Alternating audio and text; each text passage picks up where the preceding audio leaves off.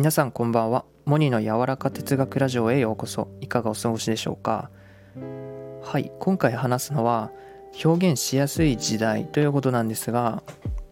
まあ、今非常にオンラインでのつながりが私たちの日常生活で強くなってると思うんですよね。それはコロナ禍ということもあってさらに加速度的にですねそのオンラインでのつながりや利用っていうのは進んでると思うんですけど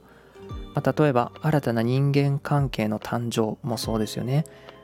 いや本当にですねスタンド FM も初めて改めて思ったんですが、まあ、すごいなっていうか本当現実世界ではほとんど関わりのない人たちとこうやって仮想世界で出会って交流ができると、まあ、豊かなですね影響がたくさんあるなと思いますしそういったオンラインでのつながりがリアルの生活の質をこう上げてもいるなと思うんですね。そういったインターネットのさらなる普及によって人間関係が変化したということと同時に思うのがやっぱり自分を表現するということにおいてもしやすくなっているなということですね。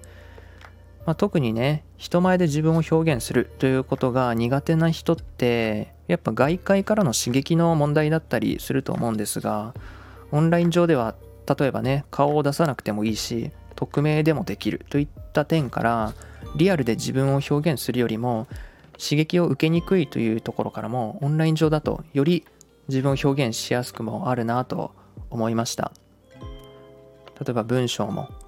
声も歌も絵も動画もあなたが作ったものをですねこのインターネットに載せて発信すれば誰かが見てくれるし聞いてくれるどこにいてもね、インターネットさえつながっていれば遠くに届けることができるっていうのは改めてすごいなって思いました。はい、私もね、この間ですね、星空の絵を描いて、あの、ツイッターに投稿したんですよ。で、あの、アナリティクスとかあるじゃないですか。あの、何人ぐらいがこの絵をタイムライン上で見ましたとか、そこから何人がそのままプロフィールに飛びましたとか、あの、出ると思うんですけど、それで確認したらですね、あの6000人にもね、あの見ていただいてですね、すごくないですか、これ。まあ、やっぱあの Twitter といったらね、あの SNS の中でも拡散力が一番あると、まあ、言われていますが、本当にいろんな可能性があるなと思ったんですね。で、やっぱりそのオンライン上だったら、本来の自分を表現できるって人もいらっしゃると思うんですよ。だからそういったやりやすいところでやるというか、表現しやすい形で、例えば日常で思ったことを発信していくなどこう気楽にね気軽に自分を発信していきたいなと思いました。